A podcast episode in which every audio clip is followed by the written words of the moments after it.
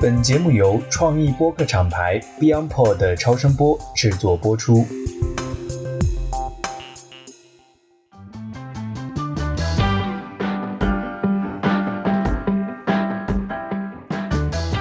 大家好，欢迎来到新一期的美剧狂人。今天这一期节目呢，也是我们在小伙伴们、主理人和嘉宾都分别是你阳我阳这段灰暗的日子过去了以后哈，在新年的时候第一次录这个节目。那首先也祝大家新年快乐。那希望二零二三年大家都能够身体健康，然后我们能够迎来一个全新的一个开始。今天的嘉宾是一位非常特别的一个嘉宾，是因为我最近开始知道他，实际上是因为一部美剧叫《风骚律师》。但是我们今天聊的不是《风骚律师》，我们聊的是另外一部让我觉得非常佩服的一部美剧哈，就是因为他一直在坚持写这部美剧的剧评，一直从开始写到了最后。我是在中途开始关注他的这个微信公众号，然后就一直追随着他的影评，一直在看这部剧。这部剧就是《行尸走肉》。今天我们邀请到的嘉宾，就是在豆瓣上一直到最后一期都是只有他一个人影评在进行刷屏的陆老师。陆老师，你要不向大家介绍一下自己？我反正是个普通青年吧，然后平时嘛也喜欢看美剧。应该是自己是从差不多零六年、零七年的时候开始看美剧的，和很多人一样，我的那个入坑作也是越狱，后面就开始慢慢的同期的一些美剧也开始看起来了，比方说像《迷失》啊，然后还有《二十四小时》啊等等一些。看《行尸走肉》的话，就是在二零一零年的时候，这部剧的话，我记得是二零一零年万圣节的时候开播的。然后第一季其实比较短的，也就一共就六集嘛。然后我应该是年底的时候看的，因为那个时候这部剧其实还是有点小火的，因为它是算得上是第一部，就是真正意义上丧尸题材的美剧嘛。然后大家也都是觉得很新鲜，以前也从来没见过。然后加上拍的确实也好，所以说那个时候就是很多人讨论嘛。然后我也是在二零一零年年底的时候正式看了这部美剧，然后就是一发不可收拾吧。也就是说。这么多年啊，就是反正自己其实人生其实已经也走过很多阶段了，但是也就一直看到现在，直到现在，就是它也是成为我追看最久的一部剧了。一从跨度的话，时间长度的话是是十二，跨度的话可以算十三年了吧，就是一零年一直到那个二二年了。这部剧我大概是从二零一零年开播的嘛，我实际上是从第二季的季中开始入坑的。二零一一年的时候吧，然后当时是在准备出国，然后有刚好有一段间隔的期间，所以我就开始看剧。其实我是一个不喜欢看恐怖啊，就不太喜欢看恐怖的这种题材的人，但是实际上我自己又非常喜欢这种末日的感觉。包括以前看的第一部属于末日的这种剧，应该是后天电影啊，就是后天。然后从这部电影开始，我就开始有这种末日情怀，对于描述。在末日时候的人性的这种困境，以及包括整个末日的时候世界会变成什么样子，这种幻想和对于描写这样场景的剧集或者电影，我就开始有一定的兴趣了。所以从那个时候开始，我就开始看《行尸走肉》。然后当时，而且我记得特别清楚，就是我第一次看这个剧的时候，完全是我一个人看。然后晚上就大家都寝室里大家都睡了，然后一个人在那看，又恐怖又刺激，但是同时你不会真的觉得害怕。他的那种恐怖不不是说行尸来了。让你觉得有那种像《It》里面那种鬼呀、那种小丑啊那样的恐怖。真正恐怖的是那种人，是人心在末日里面，最后你的人性能展现出来那个真实的样子。实际上，那个是让人觉得更加恐怖的。那你刚才也讲到，就是说，你说你自己是一个普通青年，但是实际上，在我看来，因为我是从剧迷的角度嘛，在豆瓣上刷，然后看到了大神，从这个角度来看，实际上我觉得你就不普通了。因为截止到目前，你好像是从二零一七年第一次开始写这个剧，对吧？一六年吧，就是因为我自己反正是节点我记得很清楚的，是二零一六年那个十月份嘛，就是第七季开播。剧情那个节点其实大家应该也很清楚，就是那个选择要把谁敲死那一段剧情嘛。那个是一六年就十月份那个第七季开播，那那里开始写的，就第七季第一集嘛。然后一直就是七八九十十一一共五季嘛，但其实从总量来讲的话，差不多是六季的量。然后我是一六年，就是那个十月份开始写，一七年年初的时候就开始陆续在就是其他就豆瓣等平台上发这个剧评文章了。开始就只是在当时还是那个人人影视他们一个网站上发的，后面就开始陆续做自己建了个公号啊，然后豆瓣啊、知乎啊等等其他平台上也开始陆续发起来了，就一直到现在吧。你有数过吗？就是你一共写了多少篇《行尸走肉》？一个多月前吧。它这个十一季是刚好是十一月下旬完结的嘛。我在十一月底的时候，就是专门为这部剧又专门写了一篇长文嘛。然后我统计了一下，加上这一篇的话，正好是给他写了一百篇长文。反正第七季是六篇，第八季是八，第九季是九，第十季二十二篇，然后第十一季二十四篇，再加最后一篇这篇总结性质的文章。哇哈，一百这个数字真的是非常的神奇。我是在《行尸走肉》一百集之前弃剧的，挺巧的。我觉得这个可能是大家共同的一个经历哈。熟悉《行尸走肉》这部剧的朋友应该知道，就是它实际上是根据一部美国非常有名的一个叫《The Walking Dead》同名的漫画集所改编的一个电视剧。发行平台是 AMC，在《The Walking Dead》之前，AMC 就已经出了比较有名的剧集了，比如说像《Mad Men》广告狂人，然后还有《Breaking Bad》，这个是绝命毒师。这个《Walking Dead》是在 AMC 创造了这两部神剧之后的第三部神剧，同时它也是在非常有意思的一个节点，它是在二零一零年的下半年开始第一部首映嘛。但实际上，这个我们之后会讲到哈，这个就是其实是在美国整个电视史上从有线电视转向现在流媒体的一个非常重要的一个节点。也是非常有趣，就整个《Walking Dead》这一年、十二年的旅程，它其实也见证了美国在电视剧行业从有线电视走向流媒体的整个的历史进程。这个是我们等会儿会提到的。我之前跟您上一次聊的时候，就是我们第一次聊的时候，我也知道您其实本质不是做跟任何文字相关的工作，也没有任何写影评啊或者从事跟电影相关的专业。就您本职工作是做什么？就好像你有一个双面人生的这种感觉。可能要稍纠正你一下啊。我现在本职工作的话是做程序员的，就是跟文字确实是不相关的。但是在我干这行之前，我是在媒体也做过一段时间，写也是写过的，包括就是大学的时候也给 One Piece 啊，就是那个海贼王，就是也写过一段时间漫评的。写作这一块的话，一直来也算是自己一个爱好吧。然后就是一度也工作过的，但是后面的话呢，确实现在就是没有直接从事跟文字相关的工作了。这纯粹就是说出于兴趣爱好在写这些年。您之前就是从一零年开始第一次看，然后再到一六年开始写，就是你基本上是经历了整个《Walking Dead》，就是行尸走肉从有人看到没人看的一个过程。我记得你在最后的一篇整个给你的这段写影评的这段历程，然后画一个句号，写一个结尾的时候，其实你写的那篇文章叫《观众的胜利》嘛。因为我其实属于中途 drop out 的，我是中途弃剧的一个人，我没有任何的权利去说话，就是。从有人看到没人看的这个整个行尸走肉，在我这里我是怎么去看的？那我想问问你是怎么去看待，就是行尸走肉在中国影迷甚至是全球影迷这个观看量的起起伏伏这个进程当中，你作为一个一直追的一个影迷，你怎么看待这段历程？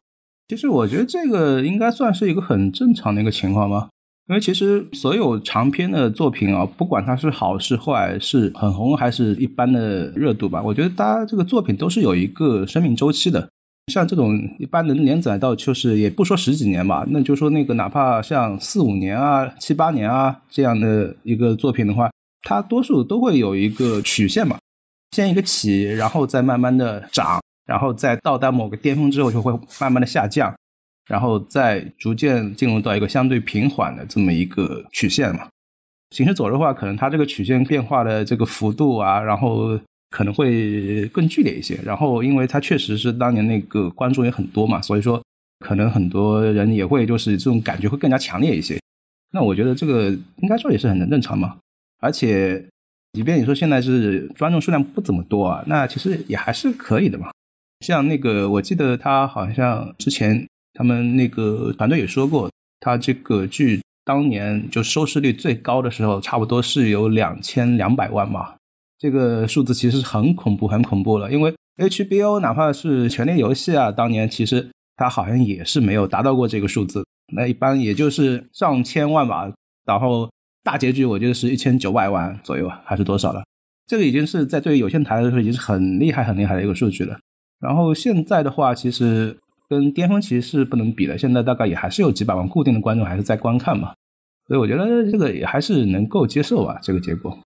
我刚好做了一个，就是在我们做节目之前，我做了一个调研哈，就是整个《Walking Dead》它的十一季来说，它的整个的观看人数，它其实在首播的时候就已经有五百三十五万观众，它它是迄今为止 AMC 发行剧中在首播最多的，并且也是整个有线电视的历史上它是第一名，它的收视率是最高的。然后它大概是在第三季中间开始有连续七十五集都超过了一千万的观众，这个已经是历史第一了。同时，也比就你刚才提到的《全游》它的整个的观看的数量是超过一千万集数还要多出两集，就是《全游》只有七十三集，但是《行尸走肉》有七十五集。那在后面，它从第一季到第三季、第四季、第五季都是一个上升的趋势，尤其在最高的时候，在第五季的时候，它是有一千四百三十八万观众，是距。第四季上涨了百分之八，那它在第一季的时候就是五百多万，就整个的翻了不止一倍。在第六季的时候慢慢开始就下滑了，然后在第八季，实际上就是在主角被杀死领便当以后，马上就迎来了非常大的一个纠正一下，主角其实没有死了，主角其实没有死，只是暂时退场了。是的，就是因为我是格兰的粉丝，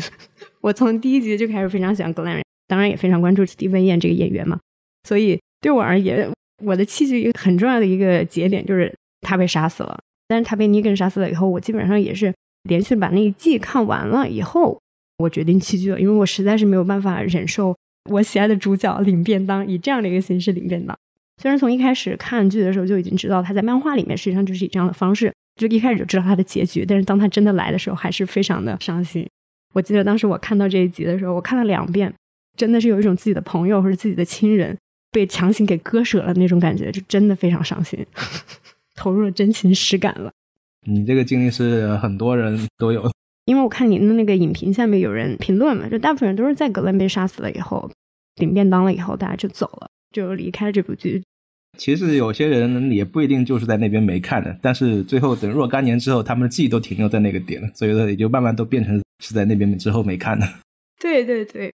实际上，格兰这个角色就本身他有很大的一个吸引力。当然，第一个就是他是一个亚裔嘛，对于我们从面孔上来看，他本来就有一个很强的一个连接感。但是他在里面的这个角色，他的整个成长的历程，我觉得也是比较完整的，非常完整。从他一个毛头小子，只是一个外卖小哥，然后到末日以后真正开始迎来自己的人生的成长，已经包括组成家庭啊，找到爱情，组成家庭，再到后面他慢慢承担更多的责任，展现他的这个 leadership。我觉得这个人物里面，他的这个成长线是非常饱满、非常完整的，所以也让大家跟着他一路成长，就大家对他也是注入了非常深的感情。对啊，而且他又那么善良，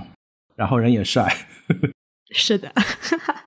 那你在这个《行尸走肉》里面，你最喜欢的是哪个角色呀？我肯定还是喜欢瑞克，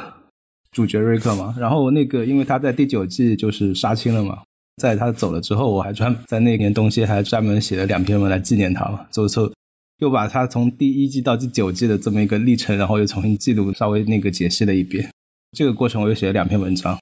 我其实在他走之前我就已经弃了，但是他走的那一集我还是看了，就也是来的非常的，也不能说突然吧，因为那个直升飞机实际上是从第一季就已经开始一直在不停的出现，不停的出现。其实大家开始都觉得很奇怪，不知道为什么会出现这个直升飞机，然后直到他的离开，我觉得 AMC 也是在下一个很大的形式宇宙的这个局嘛。你如果是关注有关注衍生剧啊等等这些，就是说行尸走肉整个宇宙的创建的话，你就知道了。我虽然说没有看这个衍生剧，但是我也知道，就是说那个现在他在有提过势力，就是公民共和国那边的东西，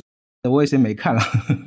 对，因为我今天在看的时候也知道衍生剧，实际上二零二三年的时候，它的这个整个的制作人，就元旦的时候，他的制作人也是发了一个非常大的一个海报，就是直升机 Rick 站在那个海边。然后直升机吊着一个二零二三就来了，其实也是在 hint 整个行尸宇宙的这个衍生剧就会在二零二三年开始播，包括它的最后一集也去 hint 了一点，就影射了一点点这个衍生剧。您对衍生剧怎么看呢？就是当然你喜欢 Rick，Rick 是你们最喜欢的一个角色嘛？那当然这个你肯定是会去追，而且肯定会是非常期待的。那除此之外，你对整个的行尸走肉这个你怎么看？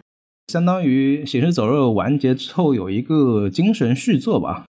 其实对 AMC 来说，那个让《行尸走肉》完结，然后针对其中几个主要角色都推出衍生剧，可能是一个更好的做法吧。因为毕竟《行尸走肉》其实拍了十多年了，角色已经很多很多了，就是你戏份要分散，有的时候确实戏不是很好看。如果就是你能把戏份集中到就是几个主角身上去，尤其是人气比较高的几个角色啊，然后再另外另起炉灶吧。你写一些新故事，可能反而会变得更好看，然后剧情也更凝练集中一些。像三部衍生剧的话，一部是那个今年四月份就会播出那个《Dead City》嘛，就是死城，就是那个 Maggie，那个马基跟那个尼根主演的。还有一部是那个努哥，那还是专门去写曼哈顿。对对对，还有一部是那个努哥主演达里尔那部剧嘛。本来说是那个达里尔跟那卡罗尔两个人主演，然后后来卡罗尔退出了嘛，就变成达里尔一个人主演了嘛。然后剩下一部就是那个瑞克跟那个米歇尔他们两个人的剧，这部是今年开拍吧，应该是。对对对，而且我觉得特别好的就是，我跟你的想法也是一样，我自己也非常喜欢他把整个人气比较高，然后故事性比较强，包括戏剧张力比较强的几个角色，把它单拎出来，去组成整个的形式宇宙。不仅仅让你的角色更加的丰满，同时它能够触及到这个世界其他的地方到底发生了什么。因为整个行尸走肉它发生的地点其实就在亚特兰大。就在亚特兰大这个城市那一块儿，然后他发生了什么？但是努哥他是要到，我们刚才说尼根和 Maggie 他们是去了纽约曼哈顿。我们可以看到这种 metropolitan city 这种世界上最大的城市，它在这个末日的时候，它会变成什么样？我觉得那个一定是一个视觉感非常强的，然后也能看到世界上的标志性建筑在末日的情况，在丧尸这个环境下它变成什么样？那个一定是大家都非常期待想要去看到的。那另外一个就是他会去到巴黎。去展开他的这个衍生剧，又是另外一个世界上著名的一个城市。其实我还挺期待，就是能不能到亚洲来，就比如说是 中国，肯定不明白他是怎么去巴黎的。对，骑着他的摩托车。等到时候解释吧，看他们怎么解释。他可能不解释，也许也许去的不是巴黎，也许去的是那个拉斯维加斯，谁知道？然后告诉你是巴黎。其实我个人来讲，我非常喜欢《行尸走肉》。我今年其实重新看了一遍《行尸走肉》，就是在四月份，就我们都知道整个上海在经历一个非常艰难的一个时刻的时候，我那个时候把《行尸走肉》拿回来看，是因为我突然一下觉得，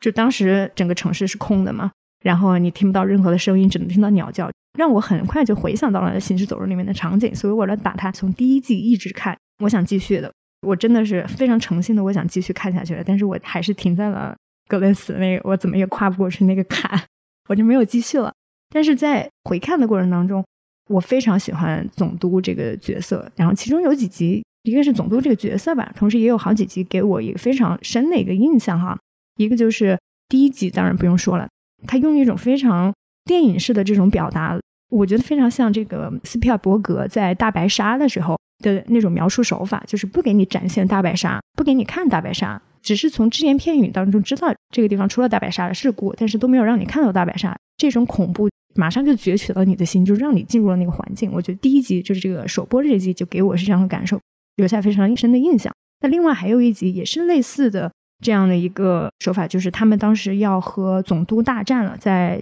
第三季的快要结束的时候吧，他们当时准备要跟总督大战了，到了监狱里面，然后他们已经没有任何的物资，然后也没有任何的武器，所以他们现在要去找武器。这个时候，米尚，然后 Rick，然后还有他的儿子。他们三个人一起回到了当时他们生活的那个小镇，就碰到了 Morgan。我也非常喜欢 Morgan 这个角色，他后来也在这个《Fear the Walking Dead》嘛，《行尸之剧》里面也出演了这个衍生剧。然后当时这一集里面有个很 iconic 的一个角色，就是有一个行人，他背着一个巨大的那个橘色的一个行李包，刚开始的碰到了他们的车，对，就一直在追他们的车，然后他们没有停下来，然后直到他们回来的时候，发现这个人已经被行尸给吃掉了嘛。让他们把这个包给捡起来了。这一集也是给我留下了非常深的印象。这两集是让我特别的印象深刻。那还有这个总督，在整个刻画总督的时候，我觉得他是在整个里面的反派。第一个是比较完整，第二个是比较深刻的去刻画了这样的一个人。其实这样的人，除开这个末世的这样的一个环境，因为当你看多了这个剧哈。我个人的感受就，当你看久了这个剧以后，你已经不知不觉的进入到这个环境里面，实际上已经在里面看到的人，你已经分不清是现实当中人还是剧里面的人了，因为他实在是太真实了。然后你也能够感觉得出来，就是这样的人可怕之处就在于他真实，他可能就在你现实生活当中身边存在的这样的人就在你的身边。尤其是在四月份，就是上海这个 dead city 的一个感觉的时候，看这个剧有非常强烈的那样的一个荒凉和后怕的一个感觉。就我不知道，对于你来说，就是如果说想要去选五集或者选三集，你来看这个，你最喜欢的是哪集？就是在行尸走肉这么长的一段历史当中，你最喜欢的是哪几集？那个就多了啊！我跟你讲，那个昨天晚上我还又在回看前面几季，哎呦，不得不说是真的好看。其实这个挺难挑的啦，就我印象比较深的几季来讲的话，就是一开始又选的话，我个人觉得是那个三到五集算是它的巅峰嘛。这几季里面印象会比较深的多一点，像比方说第三季第一集就是 C 的那一集，就是种子那一集啊。这集我觉得是很典型的，就是说感官刺激啊，包括那个娱乐性啊，都是非常在线的。因为那集的内容就是说。瑞克一行那个找到了监狱嘛，然后要突袭进去，他们想那个把监狱作为自己的栖身之地嘛，然后他们就需要把这个监狱的丧尸都给消灭掉，然后一群人的话就是非常有组织的，就是分配了不同的任务，就是有瑞克几个到前面冲锋的，也有一些那个远程狙击的，还有一些后方相对力量比较小的副弱，他们在后方也是在打配合嘛。就整个推进啊，包括在监狱外的一个行动，到后面监狱内的一个推进嘛，都是节奏感也好，然后张弛有度吧，场面也比较大，然后也有很多大大小小一些比较有意思的一些小设计吧，比方说那个穿着防爆服的那个形式啊，就消灭起来非常困难。你可以不管它，但是又不能不管它，因为你不管它，它它就会阻碍你的行动。把整个东西都结合起来的话，就是说。单纯就是你不想看那些很深刻的东西啊，你就是单纯想看个过瘾，都是非常棒的。我至今都觉得那集监狱的这个攻坚战是，就是说整个行尸走肉历史上就最好看的一个动作戏吧。然后的话，还有那个总督那几集，其实我都挺喜欢的。不过我后面觉得，就反正这么多年来，让我印象更深的可能是那个第四季第十四集吧，就是 Grove，就是那个树丛那一集吧。卡洛尔处决了 Lizzie 那一集，我不知道你还有没有印象？就是我记得的，就是 Lizzie 这个小朋友嘛。对，两个孩子，两个小女孩，一个 Mika，一个 Lizzie。他们对行尸不同的那个态度。对，Lizzie 的话，他是那个总觉得就是行尸跟人其实没多大区别，他们也是可以交往的。然后他是不忍心杀行尸，但是可以毫不犹豫的杀人。那个妹妹米卡跟他相反，他知道行尸是那个不好的东西，会害自己的东西。就是小女孩太善良了，她都不忍心杀人。然后这是刚好是两个极端，但是就是梨子就是一而再再而三的犯过这样错误之后，就是终于有一天他把那个妹妹米卡给杀掉了嘛，还希望借此向那个卡罗尔证明，就是说行尸其实没什么可怕的，他们也可以跟人类做朋友的。最后那个卡罗尔就是不得已之下，就是说把他给处决掉了嘛。因为这一集的话，就是非常典型的，就是说你在末世里，就是你可能必须得面对这种就是很艰难的一个抉择，因为你有些那个三观还没有形成的孩子，在那个非正常的环境下，就形成跟大家世俗的这个常识观念型的就迥异的这种认识嘛，然后会造成你非常大的割裂，然后就是你不得不做出的抉择，也是挺让人揪心的。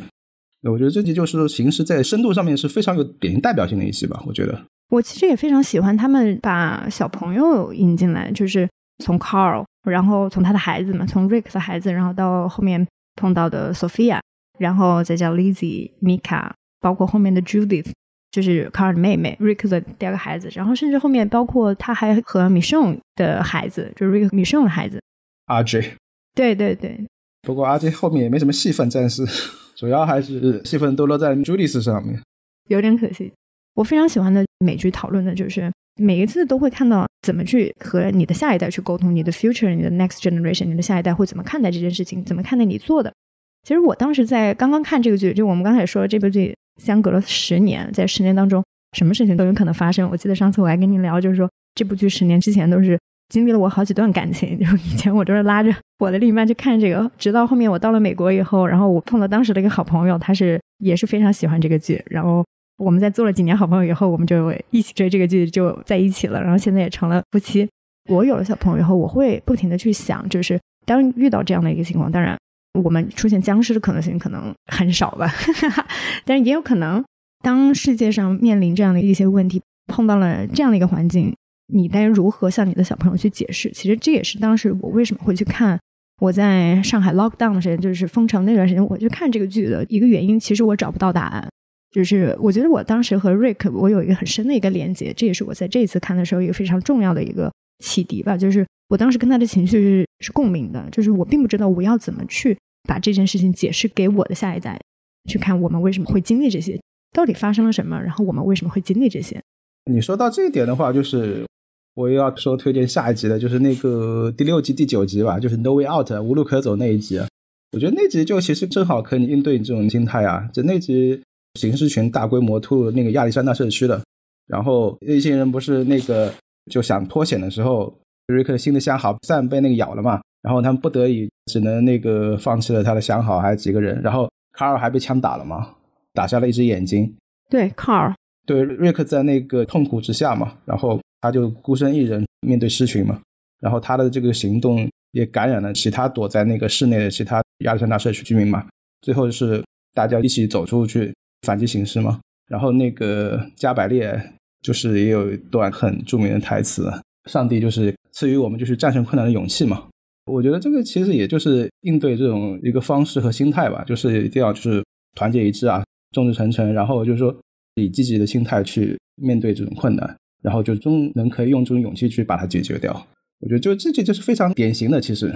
对对对，其实他就是孩子给了他勇气，就真的是就是有了软肋，有了盔甲，让你有了更多的勇气去做这样的事情。其实最后大家站出来，我去保卫家园是为什么？有的人可能保卫家园只是为了保护我的家，这是一种动力。同时，我为了保护家园，是为了能够让我的。下一代，我去思考他应该在一个什么样的一个环境，他会怎么去看待我在面对这些环境，我会去怎么作为。其实这个也是我没有想到，看《行尸走肉》，包括今天我在跟你聊的过程当中，我也是没有想到，就是看《行尸走肉》，就是当你有一个新的身份、新的角度再去看这个剧的时候，它给你了很多很多的启迪，包括一种共鸣。我觉得这种是其他的剧里面哈没有感受到，就是没有让我有这么强烈的一个感受的。所以我觉得。行尸走肉在整个的深度上面，包括它的不光是观赏性，像刚刚说的视觉上的一个冲击，一个观赏性，然后包括它的一个娱乐性、商业性，以及它的深度，它其实每一个都已经触及到了。后面还有你说那个推荐几集吗？再推荐几集，那我会说那个第九季第五集啊，就是那个 What Comes After，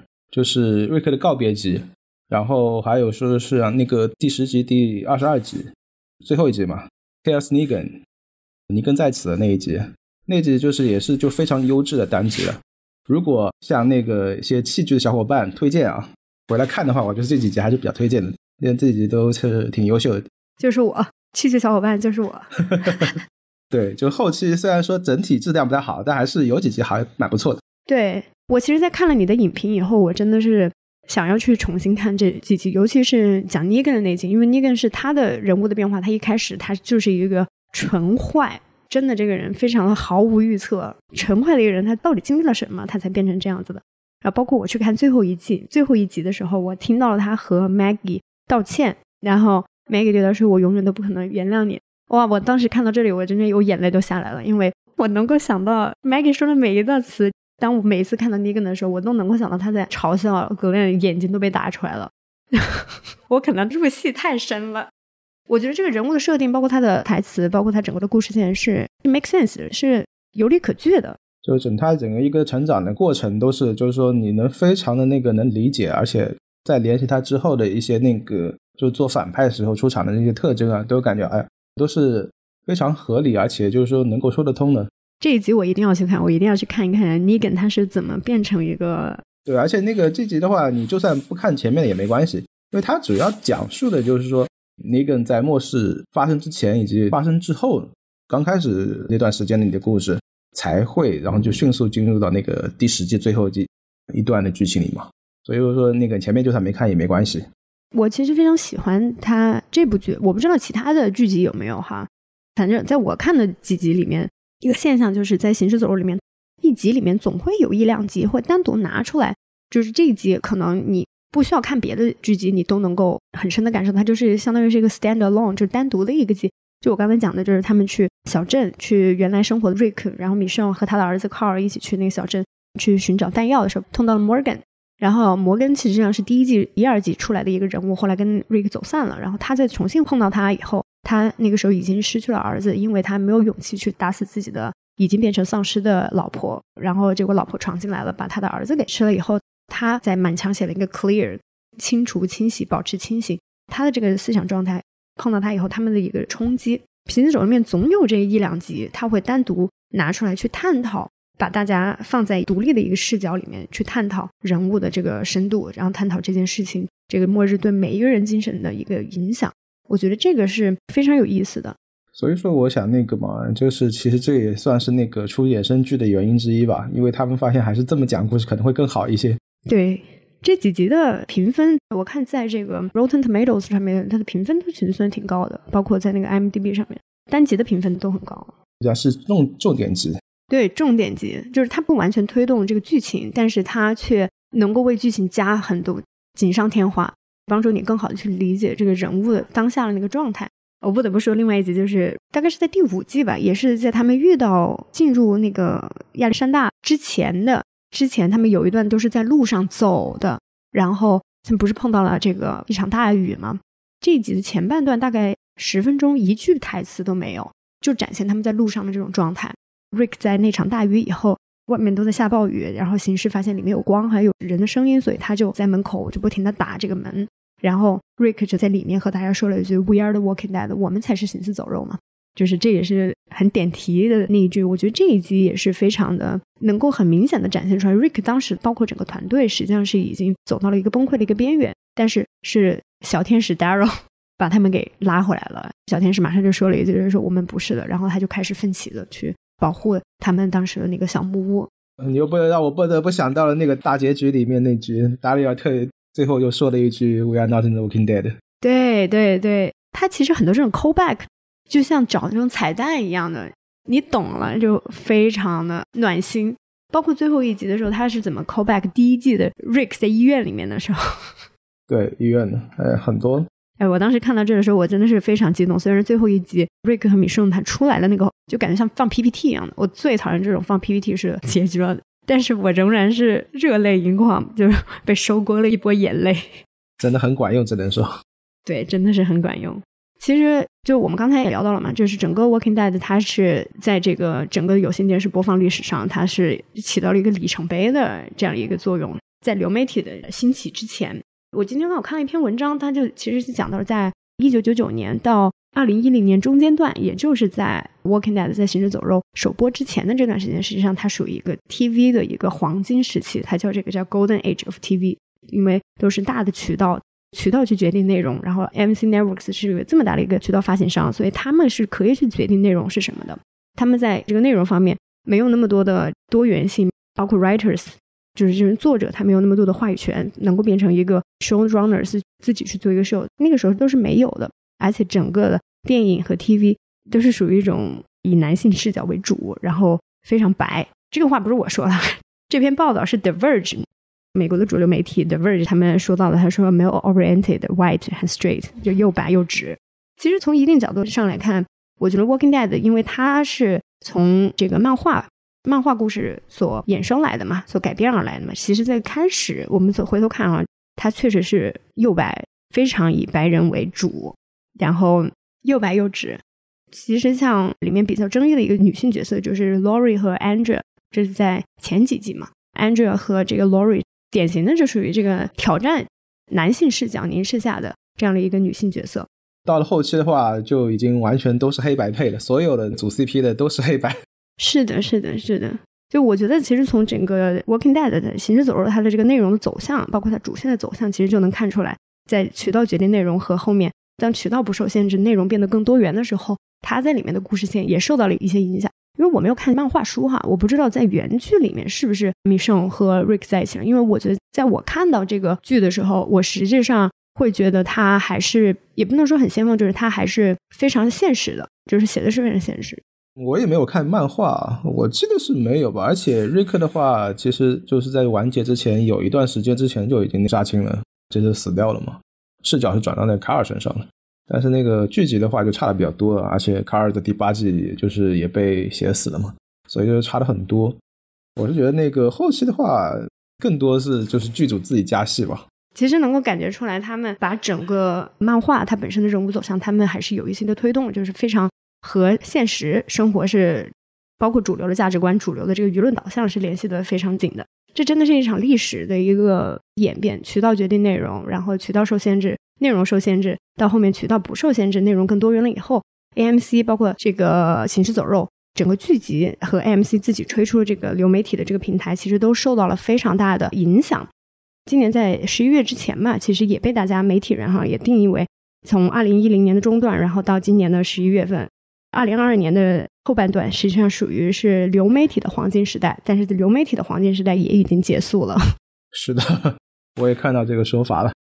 就可能是到达某个顶峰了，也是。而且，就最近开始当受限制的时候，它的内容是比较独一的一个单，只是比较单一化，然后到后面变得更加多元了以后，有更多各种各样的叙事手法，然后包括像各种各样的这种用户提供的那些内容，其实也变得越来越多元了。我们在这个行尸走肉里面看到了有 gay community，有去讲同性恋，然后也去讲不同种族之间的一个交融。当时也出现了更多的亚裔以及更多的种族，其实这些都是能够反映到当时流媒体的环境下，对创作人来说，他给他身上留下的一些痕迹。那到现在，其实随着流媒体的发展，其实我看到财报上面，AMC 今年大概是二零二零年，就是疫情的刚开始的时候，他就出了自己的流媒体平台嘛，就是 AMC Plus。但是它的流媒体平台并没有运行那么的好，而且随着整体的有线电视的这个下降，AMC 的这个流媒体又没有如期获得那么多的订阅者，它的一方整体的商业表现实际上也能够去展现整个流媒体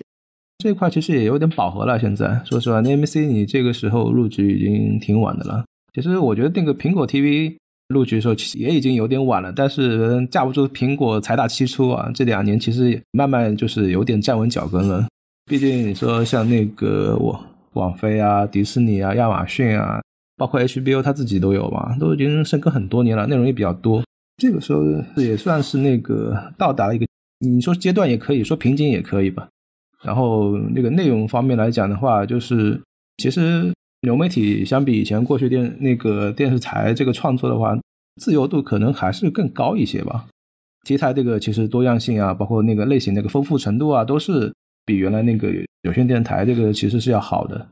所以说就是过去这十几年是就是属于他们的时代嘛，就是一个有线电台就走下坡，这个是一个算是历史必然吧，就是一个走下坡路，一个走上升期。只是现在我们再去看，就好像分久必合，合久必分一样。现在对于市场又变得非常的分裂，因为大家可能都在每一个自己的这个流媒体上面，但是对于创作者来说，可包括现在整体的。视频的制作、内容的制作，它变得也越来越贵了，导致这些流媒体它可能在内容上的选择，在内容上的创作又变得可能偏向主流，它需要更多的眼球，它需要更多的这个广告收入，所以可能又变得非常的怎么说呢？它又想要去吸引更大众的一些用户、更大众的观众了，而不是去着重于小众的用户、小众亚文化的那些用户了。对啊，其实阿威，我觉得那个流媒体就崛起这些年啊，这几年的话，就虽然从那个内容上啊，就是剧集的数量、质量上来看，确实是百花齐放，但是就是说很难再出现像那个《权力的游戏》啊、《行尸走肉》啊，更往前说是那个像《老友记》啊，现象级的主流美剧其实是反而是少了。王道剧的是那个，其实反而是很难出现。虽然说他们那个像网飞的很多剧啊，其实像《怪奇物语》，就是现象级，确实是现象级，但是说你说。长期的，就是能够霸屏的这种霸榜的这种剧，反而是变少了的。其实这也是一个算一个变化吧。我觉得大家也是渴望主流的，而且越来越多会去专注在去打造某一个这个宇宙，比如行尸宇宙，然后全游的宇宙。当然，全游宇宙是因为它有这个书嘛，它有书是包括这个马丁，他可以就一直有这个内容打底嘛。但是行尸走肉完全后面就是靠这些作者自己去写了，自己去编。其实我也非常期待这些衍生剧在之后会是一个什么样的一个故事走向，因为就我们刚才讲的，就是之前内容的自由度高了以后，它有各种各样的故事线，有各种各样的人物的发展。那在现在观众的口味也是被调的很高哈，但是他怎么再去能够满足这些观众，然后包括同时能够吸引更多的人进入的行尸走肉这个宇宙上面来，其实给衍生剧留下了非常大的重任，非常大的压力。包括怪奇物语也是在开发自己的这个宇宙嘛。每一个现象级的剧，马上就想说，哦都在开发自己的这个宇宙。黑袍纠察队也在搞，怪奇也在搞，反正火的剧都想搞一个出来。我今天在网上去搜的时候，就是做一些调研的时候，我实际上也在看。我突然意识到，就是流媒体的整体的这个改变，对于我们中国观众来讲，哈，在观看形式上面没有太大的改变，因为这些剧无论怎么样，我们都很难去像他们一样去经历这个流。呃，我们这块市场比较特殊。对这个市场是比较特殊，所以我在网上去搜了一下，二零一零年的时候，人们是怎么去收看《Walking Dead》。在谷歌上面出现了一张图，就是大家都围在电视面前看那本剧，和后来在流媒体平台上大家都围在电脑上看这个剧是完全不一样的。就虽然这是一个很小的细节哈，但是给我的感触就是，我突然回想到，哦，我们看剧的方式好像一直都没有变。对我们有时候剧迷可能是有时候也要自己发扬一下风格，然后想方设法能够聚集起来一起可以看看，这样倒也不错。否则的话，其实真的是跟以前也没什么区别了。对于我们自己的观众来说啊，就中国观众来说，可能。经历的比较大的一个就是字幕组的一个改变，这个其实是留在我们独有的中国观众的一个历史印记了。包括人人影视的几次起起伏伏吧。就你之前还在人人影视上面去留言过，就是还写过那个影评，这个也是能看得出来你真的是非常硬核的美剧观众了。其实那个我开始写《行尸走肉》就是因为那个啊，去应聘人人影视，当时他招剧评员嘛，然后就想，哎，我反正看《行尸》，我反正看《行尸走肉》，那我要不就写他吧。然后就开始，就从那个时候开始，哪怕就是人人后面经历了那么多事情，我这个习惯还是没有改变，一直保留到现在。我们总会去感叹，就是一个剧跨度十年，五到十年，我们都觉得是自己的青春结束了呀，或者这是一段历史。但其实，在我在看你的，尤其是在我这一次去搜豆瓣的时候，我看到最后只剩下你的影评，尤其是在最后一集只剩下你的影评，在整个豆瓣上唯一就剩下你的影评的时候，我实际上觉得一个人能把一件事情。把它坚持下来，不管他是因为什么哪个契机去开始的，但是能够把这个事情一直坚持下来三年五年，随着这个剧一直从开始到结束，这本身就成了一道很独特的风景，本身就是一件非常令人佩服的一件事情。所以在开始你说你自己只是一个普通的青年的时候，在我看来你并不普通，因为能够把这件事情坚持下来，能把自己的兴趣爱好变成一件生命中比较重要的事情，并且比较有成就的一个事情，我觉得这也是非常不容易的。那你觉得《行尸走肉》这部剧是属于改变你人生的吗？或者说，在整个看美剧的历史当中，有哪个剧你觉得是改变了你的人生？其实，你如果把时间范围放大一点来讲的话，就是自自己过文目前这三十多年来讲的话，《行尸走肉》对于我这个为人处事的影响可能还没有那么大啊。但是，你要说从这六年多来的自己这个工作生活来讲的话，某种程度上来讲，《行尸走肉》它确实改变了我人生啊。我从一六年那个应聘这个人人剧评员开始啊，到现在也有六年多时间了。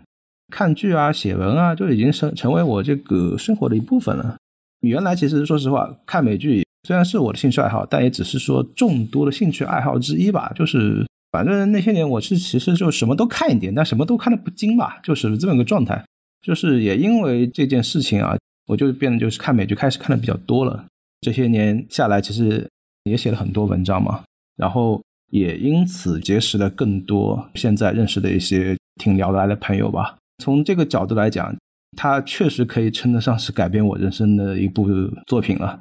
在我的几个人生节点以及现在就是说对我一个生活的影响来讲的话，确实对我那个改变挺大的。要推荐其他剧的话，对我来讲，反正我是最爱的剧肯定是《风骚律师》了，这个是无可争议的第一。我觉得。今生就算就是还没有过完，我也不会再把第一的位置给他换掉了。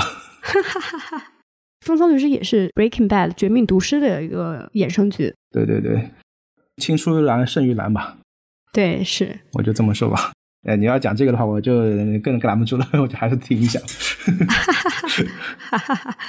那我觉得我们可以再约一期聊风骚律师，因为我也知道有好几个朋友对风骚律师也是非常喜欢。哦，那个太多了。是的。其实我觉得，就我们回到刚才，就是讲《行尸走肉》改变一生哈。就我觉得这也是让我感到很感动的。就是其实每一部美剧，我们在看它的时候，它不仅仅只是一部美剧。可能刚开始大家只是为了消遣，只是为了一个视觉冲击。然后到后面，美剧的魅力就是在于，不是说你看的越多，而是你在看的过程当中，实际上它能够帮助你去反思你自己。对于我而言，通过美剧，我更多看到自己、看见自己、认识自己的一个方式、一个渠道。也因为美剧，也去认识了更多不一样的人。就相当于我们自己的这个宇宙也被打开了，也形成了一个跟美剧相关的一个平行宇宙。其实这个也是让我觉得非常感慨的一件事情。我追加一个问题，就是衍生剧你会写吗？三部衍生剧你会写吗？看情况嘛。我现在目前的计划就是说，看肯定会看，但写的话不一定，因为我觉得那个就是形式在那个节点停了之后，自己写剧这一方面的话，在那边停下来挺好的。但是就是到时候开播之后。看情况，如果说剧的质量不错的话，我也可以写，也没什么大不了的，就反正多花点时间嘛，算一个延续吧。都已经成为你生活当中的一部分了。对对对对对，到时候你也可以组成一个行尸走肉的行尸宇宙，影评版行尸宇宙。反正现在很多看这个剧的小伙伴也都在关注我的号嘛，反正的我一说的话，大家还是能能冒出来一些的。行，我们今天的节目就到这儿。然后我之后会把陆老师的这个公众号“有爱评论区”把它放在我们的 show notes 里面，同时我们也可以把陆老师的豆瓣和他的知乎账号放在 show notes 里面，大家有感兴趣的小朋友们可以一起去看一看。好，那我们今天的节目就到这里，非常谢谢骆老师来做客美剧狂人，不客气，那就再见了，拜拜。